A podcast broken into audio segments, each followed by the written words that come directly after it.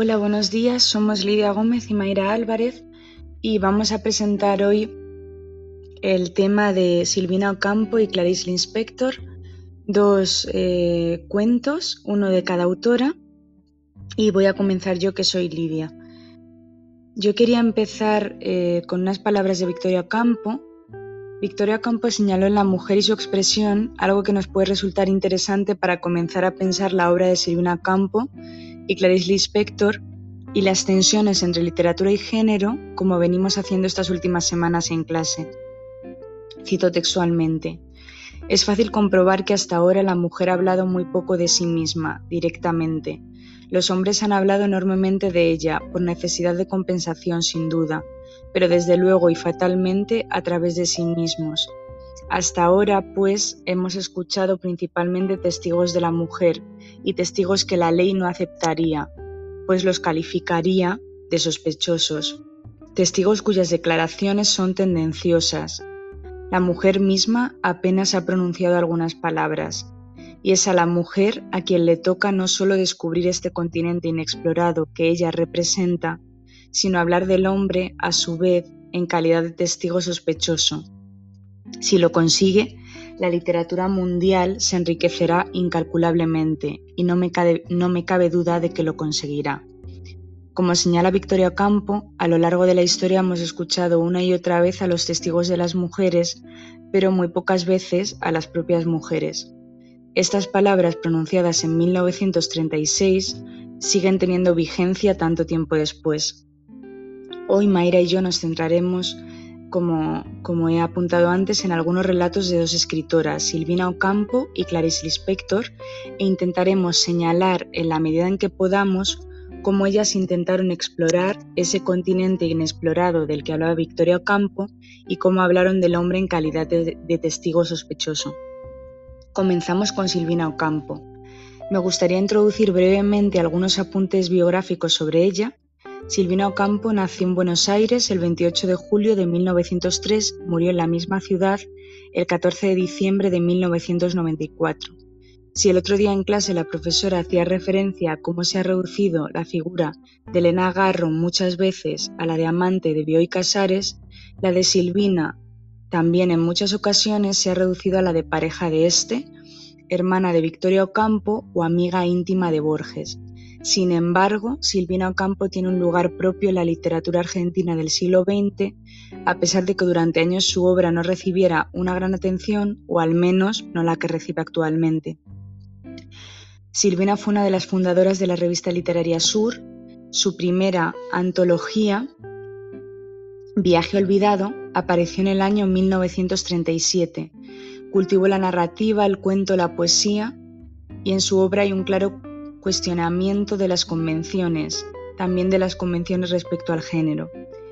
Su familia pertenecía a la alta burguesía y esto hizo que recibiera una educación al alcance de muy pocas personas en aquel momento.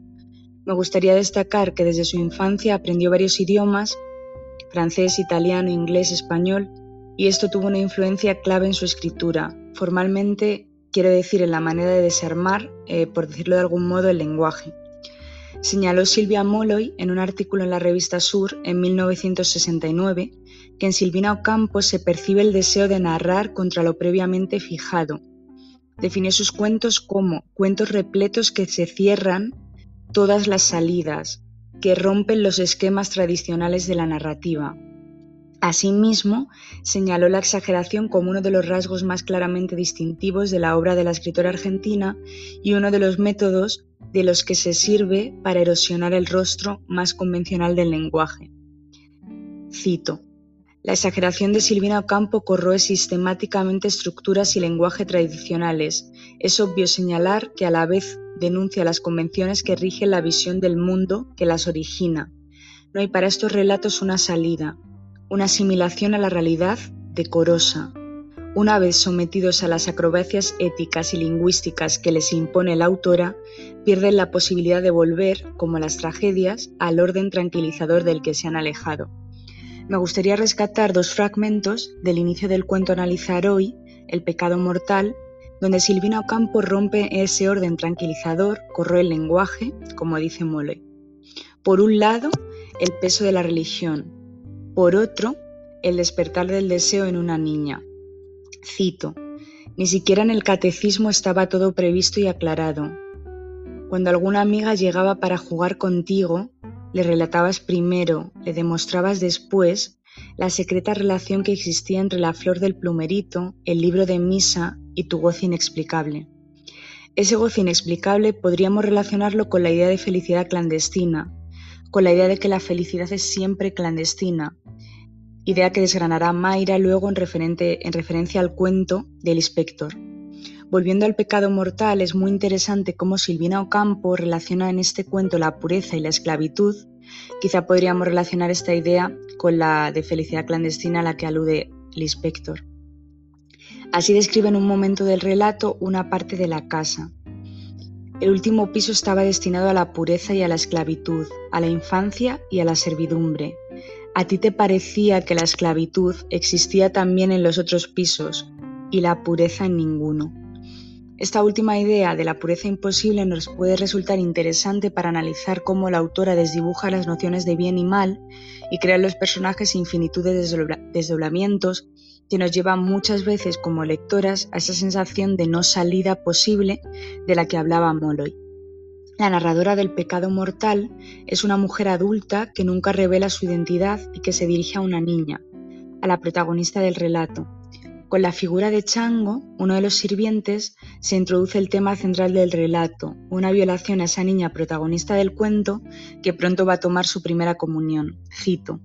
Te alejaste de nuevo de la puerta y reanudaste tus juegos mecánicamente. Chango volvió al cuarto y te preguntó, ¿viste? Sacudiste la cabeza y tu pelo lacio giró desesperadamente. ¿Te gustó? insistió Chango, sabiendo que mentías. No contestabas.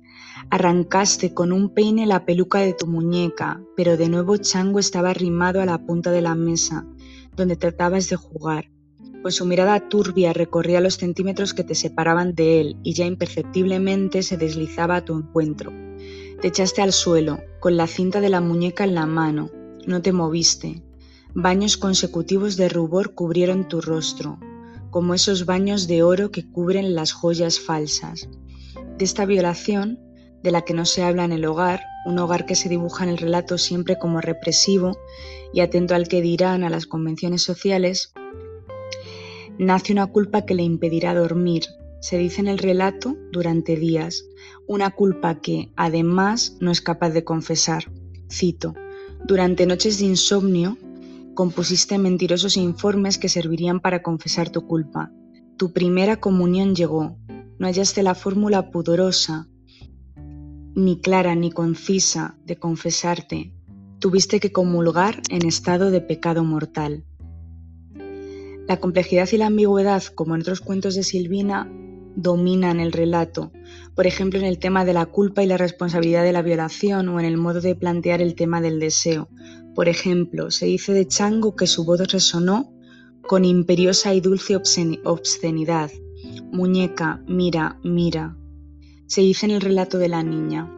Al ver tu rostro inocente y melancólico, nadie sospechaba que la perversidad, o más bien el vicio, te apresaba ya en su tela pegajosa y compleja. O se dice de la violación. Como dos criminales paralelos, tú y Chango estaban unidos por objetos distintos, pero solicitados para idénticos fines. La infancia es, como en, muchos otros cuentos, un modo de acercarse a patrones menos convencionales. Además, como han señalado autoras como Marcia, Marcia Espinoza Vera, la múltiple representación femenina muestra una ambigüedad que anula la visión unidimensional del personaje femenino. En este sentido, este cuento me remitió a otro de los relatos más conocidos de Silvina Ocampo, Las vestiduras peligrosas, donde lo femenino no es nunca unívoco y donde la violación tiene también un papel central en el relato, donde la violencia es ejercida sobre la protagonista del relato cuando de algún modo transgrede las, las convenciones de género. En este sentido, y volviendo al pecado mortal, podríamos preguntarnos cómo logra Silvina Ocampo transgredir en este relato, o en otros que conozcamos de la autora, los roles de género, cómo se muestran las relaciones de poder, de dominación, y también cómo la literatura puede ser ese lugar donde pensar lo impensado o lo indecible en otras esferas si nos atenemos únicamente a las, a las convenciones.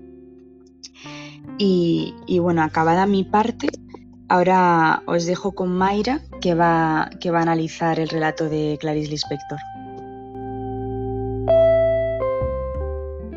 Antes de hablar específicamente del cuento Felicidad clandestina de Clarice Lispector, me gustaría eh, que nos adentremos de manera breve en la biografía de la autora y en el contexto sociohistórico en el que se inscribe.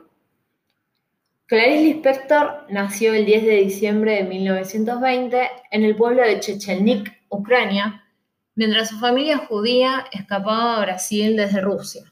Llegó a la ciudad de Maceió con dos años de vida y cuando tenía cinco años la familia se mudó a Recife, que es la ciudad en donde justamente transcurre el cuento de felicidad clandestina.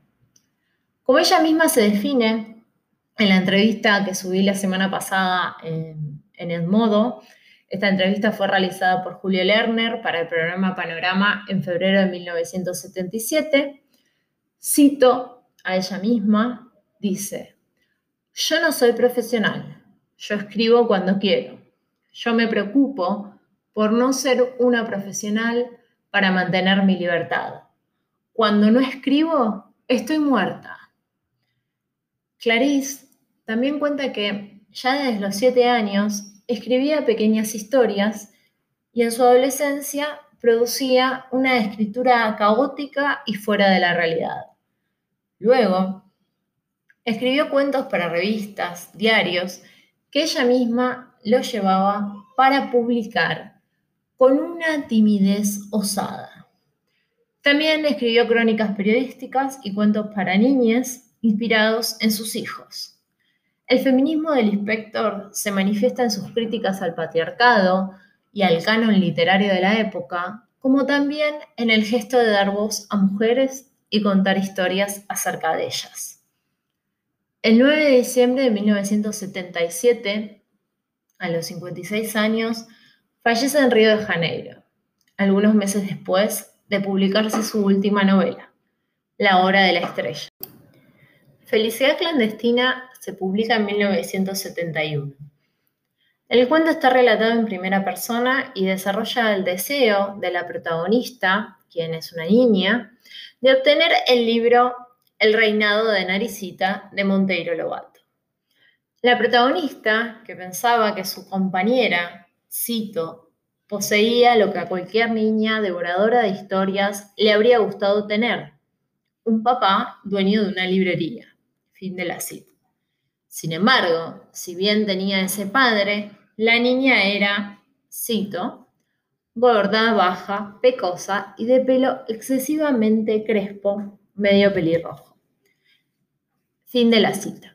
Y en su resentimiento encontró vengarse de la niña protagonista del cuento, a quien veía bonita, y justamente su mayor crueldad fue prometerle que al día siguiente se le iba a dar ese deseado libro. La niña, la niña protagonista, iba todos los días esperanzada a buscar ese libro. Y su compañero le decía que se lo había prestado a otra niña y que volviera al día siguiente. Así pasaba el tiempo, mientras la protagonista anhelaba que se le entregara ese libro. Hasta que un día la madre de la niña que poseía el libro se da cuenta de la situación y sucede lo siguiente. Cito, lo peor para esa mujer no era el descubrimiento de lo que pasaba. Debía de ser el horrorizado descubrimiento de la hija que tenía. Nos observaba en silencio. La potencia de perversidad de su hija desconocida, la niña rubia de pie ante la puerta, exhausta, al viento de las calles de Recife. Fue entonces cuando, recobrándose al fin, firme y serena, le ordenó a su hija, vas a prestar ahora mismo ese libro. Y a mí, y tú te quedas con el libro todo el tiempo que quieras. ¿Entendido? Eso era más valioso que si me hubieran regalado el libro. El tiempo que quieras es todo lo que una persona, grande o pequeña, puede tener la osadía de querer. En esta escena es la madre quien habilita el deseo de esa niña. Por eso es que la niña cuenta con asombro que apenas obtuvo el libro no lo leyó devorándolo como ella suponía, sino que se dio tiempo. Y así finaliza este cuento. Cito, creaba los obstáculos más falsos para esa cosa clandestina que era la felicidad. Para mí, la felicidad habría de ser clandestina. Era como si ya lo presintiera. ¿Cuánto me demoré? Vivía en el aire. Había en mí orgullo y pudor. Yo era una reina delicada. A veces me sentaba en la hamaca para balancearme con el libro abierto, en el regazo, sin tocarlo, en un éxtasis purísimo.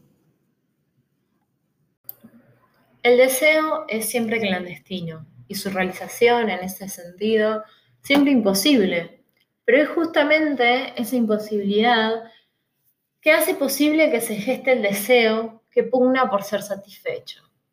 La otra cuestión que se pone en juego en este cuento es el tiempo. Un tiempo que se inventa a partir de un deseo fundante de esta niña, de esta niña protagonista. Un tiempo que parece ser circular, porque lo reprimido retorna y va en busca de satisfacción.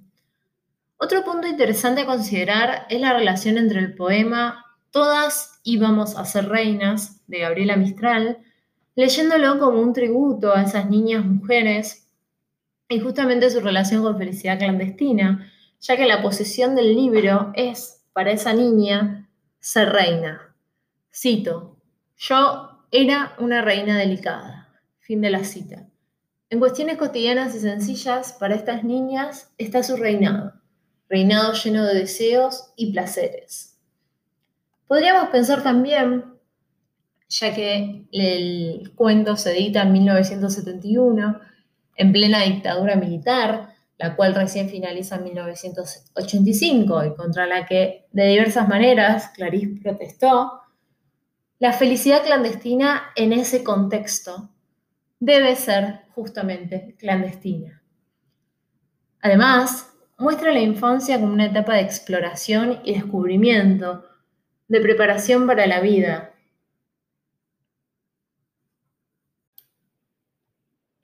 En los cuentos seleccionados para hoy, las protagonistas hablan en primera persona, son niñas mujeres que sienten ciertos placeres. Entonces nos preguntamos, ¿Era necesario o es necesario autorrepresentarse como niña para ser validada por los colegas escritores? También observamos una dislocación de ambas, ambas protagonistas. Juegan con ser objeto-sujeto de manera dialéctica. Por ejemplo, la niña de pecado mortal es sujeta de acción en la mayoría del cuento, salvo cuando Chango le dice, quédate quieta y ella mira por la ventana, inmóvil. Mientras que la niña de felicidad clandestina también es sujeta de acción en la mayoría del cuento, sin embargo, cuando la otra niña, la hija del librero, le pone condiciones, la está transformando en objeto. Tanto Silvina como Clarice logran romper con el modernismo e inventar figuraciones nuevas. Ambas rechazan la identificación fácil y cuestiona las figuraciones tradicionales de la niña mujer escritora.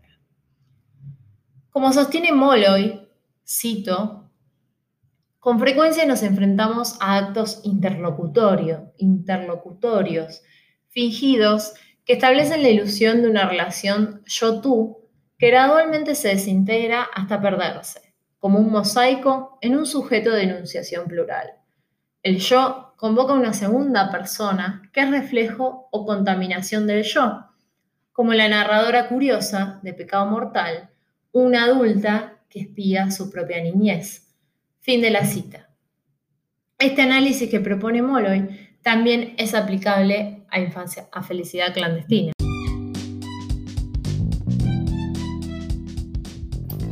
Otro cuento que nos gustaría compartirles de Clarice Lispector, publicado en el Jornal de San Pablo, es el cuento ¿Cómo se escribe? Cuando no estoy escribiendo, yo simplemente no sé cómo se escribe. Y si no sonara infantil y falsa esta pregunta, que es de las más sinceras, yo elegiría a un amigo escritor y le preguntaría cómo se escribe. Porque realmente, ¿cómo se escribe? ¿Qué se dice? ¿Cómo se dice? ¿Y cómo se empieza? ¿Y qué se hace con el papel en blanco que nos enfrenta tranquilo? Sé que la respuesta, por más que intrigue, es esta única. Escribiendo. Soy la persona que más se sorprende al escribir y todavía no me habitué a que me llamen escritora, porque, salvo las horas en las que escribo, no sé en absoluto escribir. ¿Será que escribir no es un oficio? ¿No hay aprendizaje entonces? ¿Qué es? ¿Solo me consideraré escritora el día en que yo diga, sé cómo se escribe?